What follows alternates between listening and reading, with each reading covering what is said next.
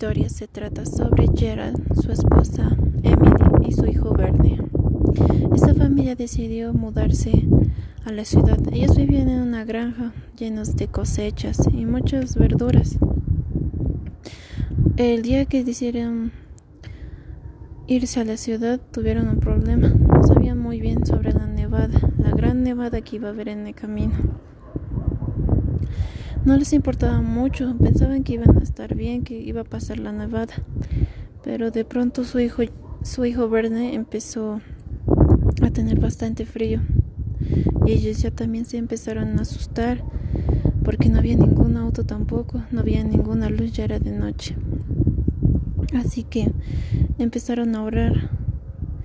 Ya en el camino, después de orar pidiendo que les cuidara, y que no perdieran la fe. En el camino Gerald vio una luz, la cual no se movía, y se fueron acercando. Al llegar, el vehículo estaba vacío, pero vieron más allá una granja. Gerald decidió ir a ver la casa y tocó la puerta. Y al tocar, pues nadie le abría. Pero de unos pocos segundos o minutos le abrió un hombre. El hombre se llamaba señor Shiska. Le dijo que podría traer a su familia. Gerald corrió y trajo a su familia.